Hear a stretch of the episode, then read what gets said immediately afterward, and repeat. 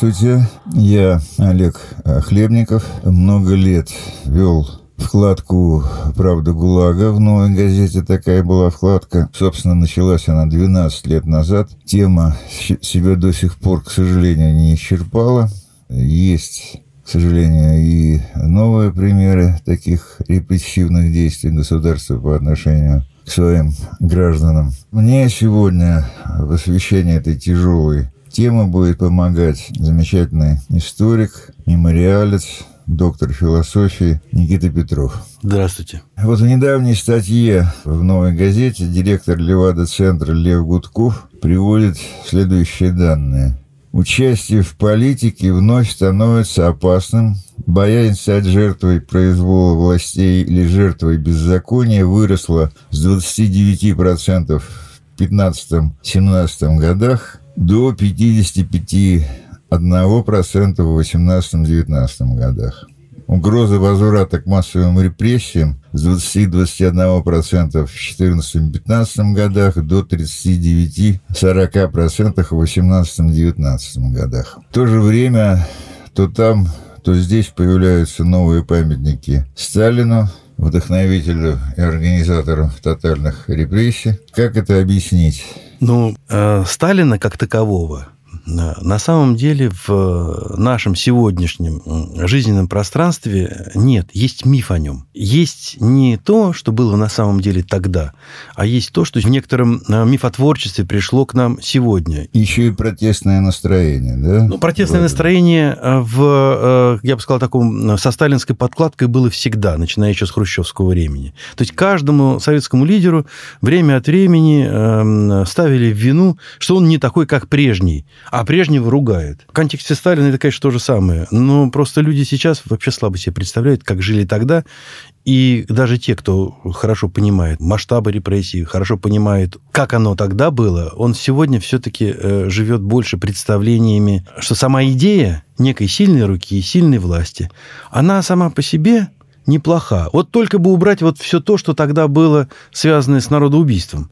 А так, конечно, а не понимают они одного, что вот то народоубийство, оно, собственно говоря, и делало страну чудовищным общим лагерем для всех. Замкнутым, закрытым от мира. Они себе сегодня, молодые люди, слабо представляют, что не мог он планировать отпуск где-нибудь на Тенерифе в свободное время. Во-первых, у него Отпуск давался строго по графику. Во-вторых, его никто бы за границу не выпустил без специальных на то решений, разрешений, выездных комиссий и прочего. Ну и понятно, что э, стокгольмский синдром – это тоже очень сильная вещь. Я э, вообще склоняюсь к мысли, что люди наши очень э, легко свыкаются с мучительством, легко свыкаются с ограничением свобод и довольно быстро съезжают на вот тот самый житейский минимализм.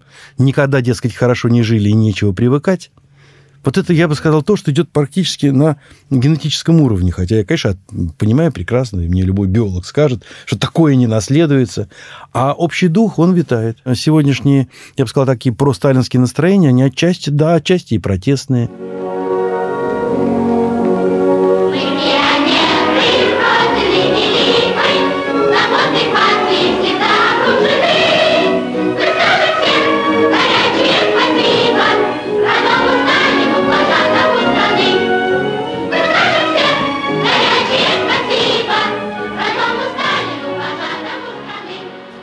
Вспомнить наш суд с внуком Сталина. 22 апреля 2009 года вышла вкладка «Правда ГУЛАГа», и в ней был материал Анатолия Яблокова. Пришел иск от э, внука Сталина Евгения Яковлевича, незаконного внука, но признанного вроде как. Слова, которые вызвали главное возмущение сталинистов, значит, такое определение Яблокова – людоед, повязанный с чекистами большой кровью. В том же э, номере газеты, в той же вкладке, был другой материал, который, ну, на мой взгляд, по резкости даже превосходил яблоковский материал. Это был текст про квоты на расстрел. Что такое квоты на расстрел? Да, действительно спускались лимиты на каждую область в 1937 году. Сколько должны, так сказать, доставить в ГУЛАГ, а сколько их по первой категории расстрелять. И началось соцсоревнование. Начали просить увеличения этих лимитов на расстрел. И вот у нас э, оказался в руках документ из Кировской области, шифротелеграмма, который первый секретарь Кировского обкома Родин просит увеличить лимит на расстрел на 300 человек. Заметьте, что очень интересно, что круглая цифра. А на посадку в ГУЛАГ на 1000 человек. Поверх этих цифр написано не 300, значит, а 500 на расстрел и не 1000, а 800 ГУЛАГ. Мы провели экспертизу э, этих документов, но там, собственно, и была подпись Сталина. Допустим, этот самый господин, вернее, товарищ Родин, нашел 300 врагов народа ровно в Кировской области. Откуда Сталин с высоты Кремлевской башни увидел в Кировской области еще 200 человек. То есть вот его рукой просто написано, что 500 человек пойдут непосредственно на, на расстрел. Что это как не преступление? На суде самого Евгения Яковлевича не было. Там были яркие представители сталинистов. Отрицатели Катыни, прежде всего. Прежде всего, да, да. То есть они все время говорили о том, что Катынь – дело рук немецко-фашистских захватчиков и так далее. Хотя уже, в общем, все давно доказано и известно.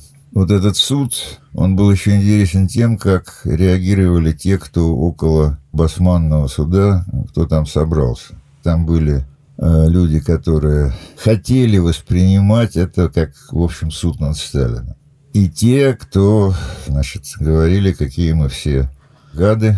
И что характерно, помещение было предоставлено очень маленькое, ни один федеральный канал у себя это не показал. Нет, ну могли бы показать, конечно, тем более, что все дело разворачивалось в теперь уже таком суде, название которого стало нарицательным. Да, это был басманный суд. Но дело в том, что тот материал, который касался лимитов, он, безусловно, тоже вызывает возмущение сталинистов, вне всякого сомнения. Но ухватились они, конечно, за Катынь, потому что здесь внука Сталина и у его э, ходатаев э, была довольно мощная поддержка, потому что людей, отрицающих советское преступление в Катыни, уже тогда было достаточно. И более того, если тогда эта точка зрения все-таки была для нашей печати более-менее маргинальной, то сегодня уже и РИА Новости не стесняется помещать материалы, просто-напросто отрицающие советскую вину за расстрел польских граждан в Катыни.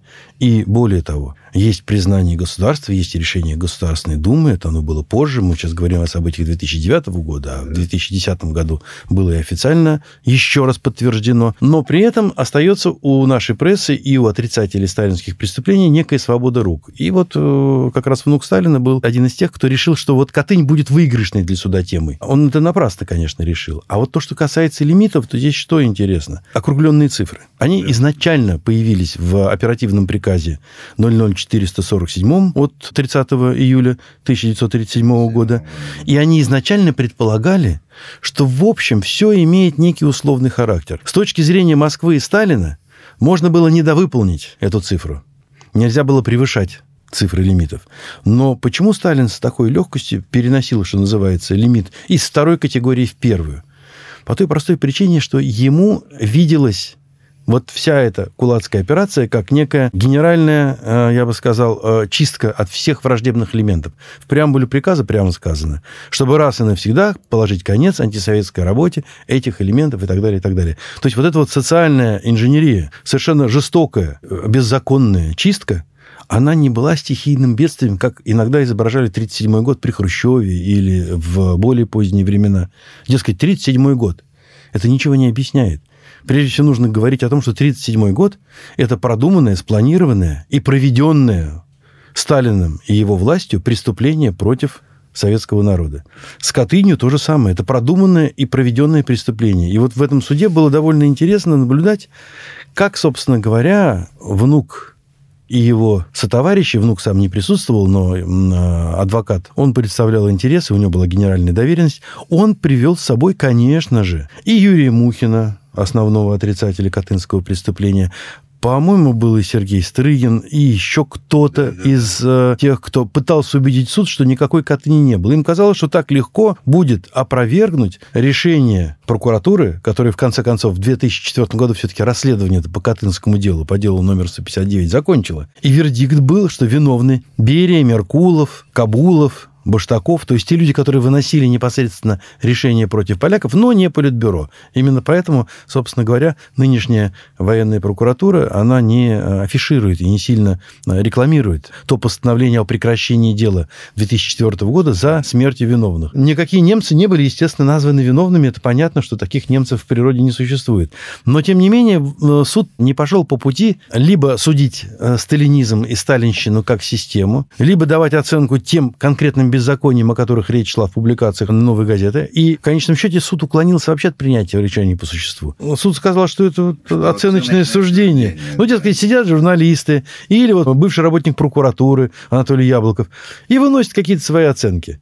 Дескать, по закону они на это право имеют. Ну, это безусловно так. Все-таки после этого суда можно Сталина называть людоедом. Но, в принципе, раз атака просталинских сил э, в суде была отбита, то, в общем, новая газета, между прочим, Олег, твоими стараниями, по-моему, об этом громогласно и заявила, что отныне те оценки, которые были в номере газеты от такого-то и такого-то числа, вполне применимы. И, пожалуйста, граждане, пользуйтесь очень интересное событие, но оно было одним из многих, потому что это ведь не первый и не последний суд, который затевали сторонники и последователи Сталина против тех или иных публикаторов и публикаций. И нет сильнее, чем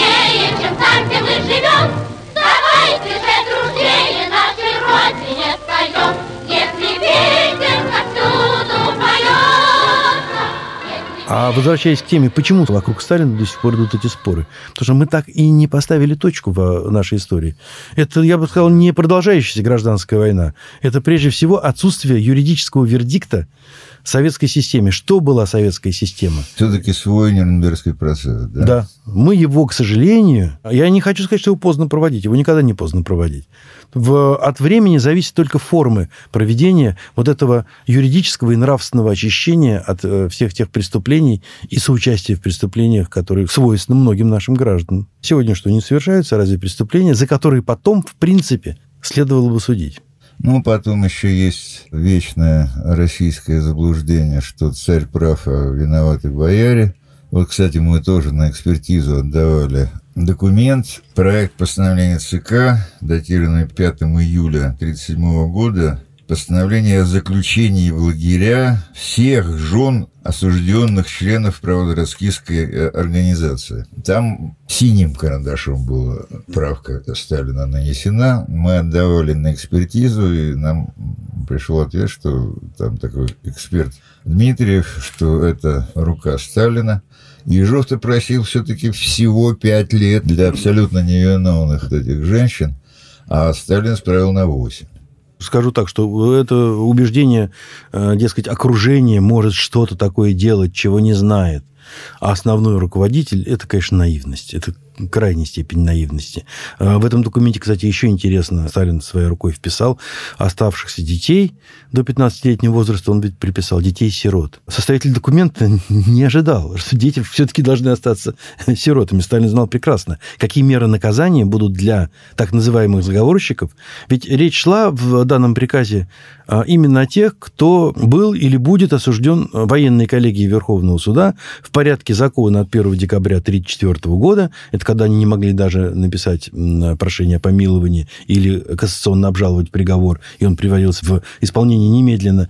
Этих дел несколько десятков тысяч за 37-38 год. То есть десятки тысяч жен отправились в лагеря. А дети до 15-летнего возраста отправились в детприемники НКВД. Ничего, собственно говоря, оправдывающего эту меру и подобные людоедские приказы я никогда не слышал. А вот замечательная фраза из документа этого. Всего по Союзу изъято детей 25 342 человека. Это не считая 15-летних, которые уже несли ответственности, в том числе уголовную. Ну, Сталин вообще придумал по уголовным преступлениям для детей ответственность с 12-летнего возраста. Да, да, а потом ее, собственно говоря, эту ответственность э, распространяли иногда и на а, политические преступления. Если мы посмотрим просто перечни реабилитированных, вот те списки, мартирологи, книги памяти по всему Советскому Союзу, они сейчас аккумулированы на сайте нашего общества «Мемориал», то мы там увидим, есть приговоренные к расстрелу и 14-летние, и 15-летние. именно в рамках как раз так называемой кулацкой операции. Это расстрелянные дети фактически. Защитники Сталина очень часто говорят, вот законы просто такие были, и приводят закон о том, что только с 18-летнего возраста такое наказание, как расстрел, может быть принято. Они не читают те постановления, которые подписывает Сталин в 1935 году, где четко сказано, разъяснение по линии прокуратуры, где четко сказано, что это можно. Получается, что он там во главе Политбюро принимает решения, которые подменяют правосудие и подменяют э, конституционные нормы. Ну, это тягчайшее преступление перед страной, между прочим. Ну, конституция, которую вроде как он же и принимал, да? Так, так и получается, что мы для публики, мы для заграницы принимаем Конституцию, которая всем нравится, красивая, права гарантирует, а, арест только по решению суда. Ничего этого в действительности нет. И мы вот в этой реальности живем до сих пор. Одно дело написаны конституционные нормы на бумаге. Сегодня очень часто вот этот нигилизм мы слышим. Да, это же там конституция, а жизнь, она, мол, сложнее. Жизнь должна соответствовать тем договоренностям в законном, я бы сказал, поле. Кто привык за победу бороться, с нами вместе пускай запоет. Кто весело, тот смеется, кто хочет, тот добьется, кто ищет, тот всегда найдет.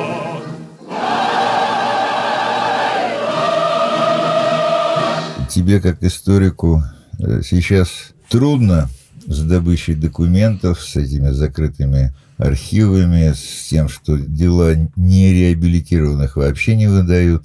А, ну да, безусловно. Мы сталкиваемся с совершенно мелочными какими-то препонами, придирками, какими-то отговорками архивными.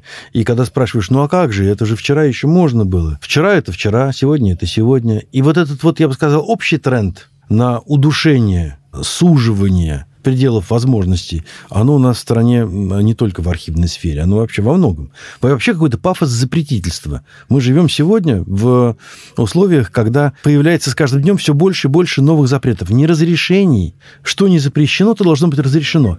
Недоступ к делам нереабилитированных на самом деле не запрещен. Но по факту мы видим, что эти дела не вдаются. А они ведь очень важные. Они касаются, между прочим, не только истории э, нашей страны, не только истории репрессий, когда много творцов беззакония и руководителей органов госбезопасности, которые были репрессированы, рассказывали в ходе следствия важные подробности и важные детали, связанные с историей большого террора. Для чего эти дела нужны? Не для того, чтобы чью-то судьбу описать, но еще и понять, как встроен был тот или иной офицер госбезопасности, потом осужденный за нарушение законности, вообще в общий процесс репрессий. Но ведь точно так же мы не можем получить и дела на гитлеровцев, которые были осуждены после Второй мировой войны за преступления против человечности. Они же тоже не реабилитированы, это же понятно. Но возникает странная вещь. Когда необходимо найти какие-то сведения о массовых преступлениях нацизма, здесь работники архивной сферы, в том числе и ФСБ, э, делают исключения. Сами публикуют эти протоколы допросов, сами находят эти документы. Более того, передают их даже в музеи, в том числе и за границу. Например, в музей э, Холокоста в США.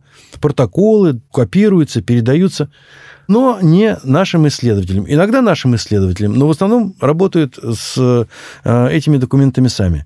То есть, получается, когда нам политически выгодно, мы готовы презреть наши любые внутренние запреты и информацию выдавать. А когда мы не хотим, а здесь довольно странная, кстати говоря, такая позиция э, защиты информации, именно связанной с осуждением высокопоставленных работников НКВД, МГБ, МВД. То же самое дело Берии. Должно было быть открытым. Но ведь нет, нет, этого не происходит. Почему? Там ведь речь идет о преступлениях. Это не может носить закрытого характера. У нас даже закон о гостайне трактует, собственно говоря, закрытость и открытость информации вполне однозначно. Сведения о преступлениях не могут составлять государственной тайны. Это формулировка закона. А у нас получается так, что сведения о преступлениях мы хотя бы не как гостайну, а еще как-то прячем, э, выдаем иногда за личную тайну. Иногда архивы не выдают сведения о репрессиях против граждан говорят, это персональные данные. Тоже нарушение закона, потому что закон о персональных данных не работает в архивной сфере. Почему-то на него постоянно ссылаются. А ваши права не нарушены, говорят наши суды. Им говоришь о праве на информацию, но это воспринимается как некая блажь. Слушай, сиди себе там у себя и не лезь куда не надо. Говорит тебе государство. Какое такое у тебя право на информацию? Это вот, кстати, конституционное право, которое тоже нашими судами не воспринимается буквально и всерьез. Право на информацию вызывает естественное воспоминание о гласности, которая была при Горбачеве, которая развивалась тогда при Горбачеве.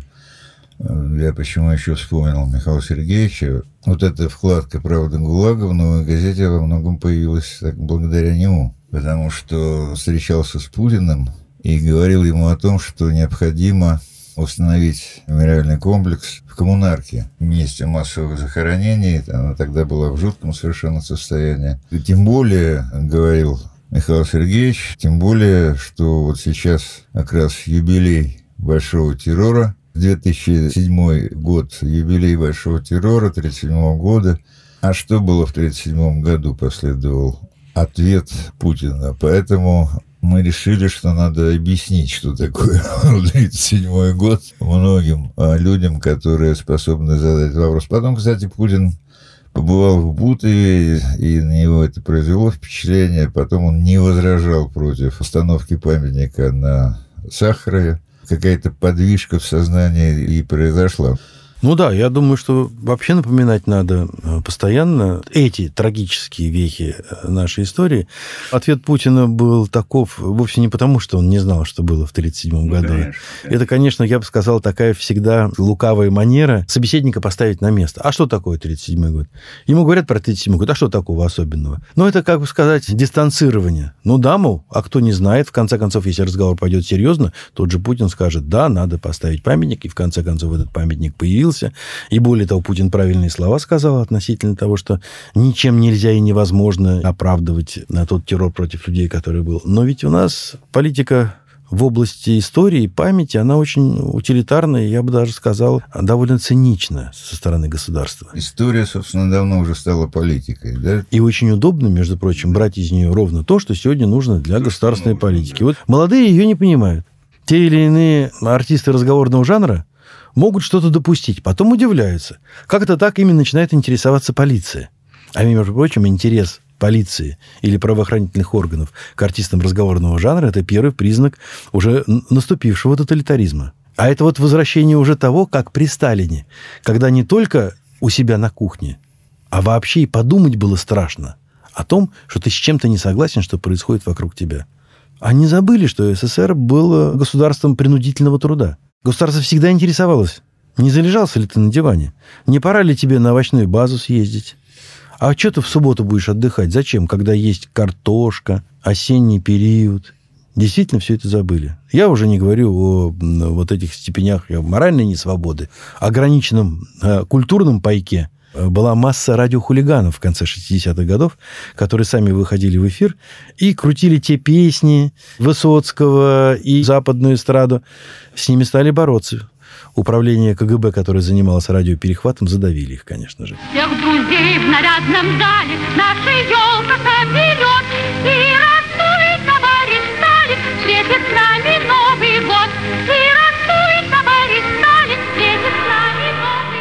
вот ты представляешь, что когда-нибудь наш Нюрнберг в России состоится? Ну вот через много лет.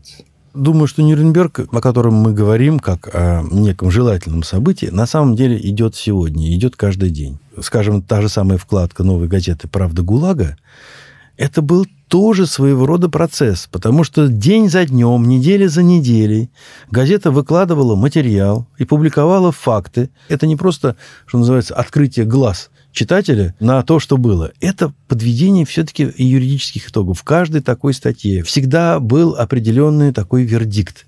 Как к этому относиться? Почему мы к этому равнодушно относимся сегодня? И поэтому вот этот процесс, он рано или поздно, здесь количество переходит в качество. В конце концов, возобладает мнение о недопустимости и неправильности всего того, что было. Ведь э, очень часто демагогически используется прием «вы хотите перечеркнуть наше прошлое». Прошлое никто не перечеркивает, прошлое нужно знать. Но его нужно знать во всей его полноте, а не выхватывать из него то или это. И поэтому Нюрнберг, он в конце концов состоится, может быть, в другой. Не в юридической форме, когда выйдут судьи в мантиях, рассмотрят материал, который им представит новая газета, или э, сообщество историков и юристов, и вынесет свой вердикт. Да, советское прошлое было преступным. В конце концов, мнение о том, что советское прошлое было ненормальным и преступным, оно утвердится в головах людей именно потому, что факты которые появляются, которые появились, и которые уже опубликованы в огромном количестве, они перевесят все, в конце концов. Мне кажется, что основания для оптимизма действительно существуют, потому что, как писал Бродский, там качнувшись вправо, качнется влево, да? Но даже при том, что наше государство сейчас создает историческую, я бы сказал, в кавычках, резервацию, то есть у нас своя история, а весь мир нашу историю понимает по-другому. Но весь мир с точки зрения нашей власти, а теперь уже и Конституции, является фальсификатором, он нам что-то подбрасывает тут, понимаете ли.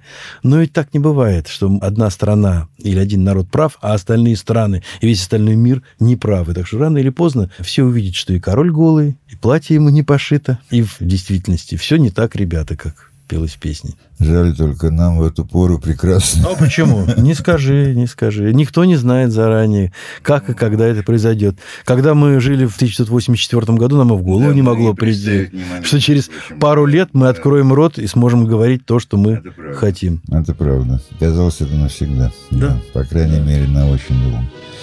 Вот, ну, спасибо. Спасибо, спасибо за внимание. Спасибо тебе, Никита. И надеюсь, что нас услышат.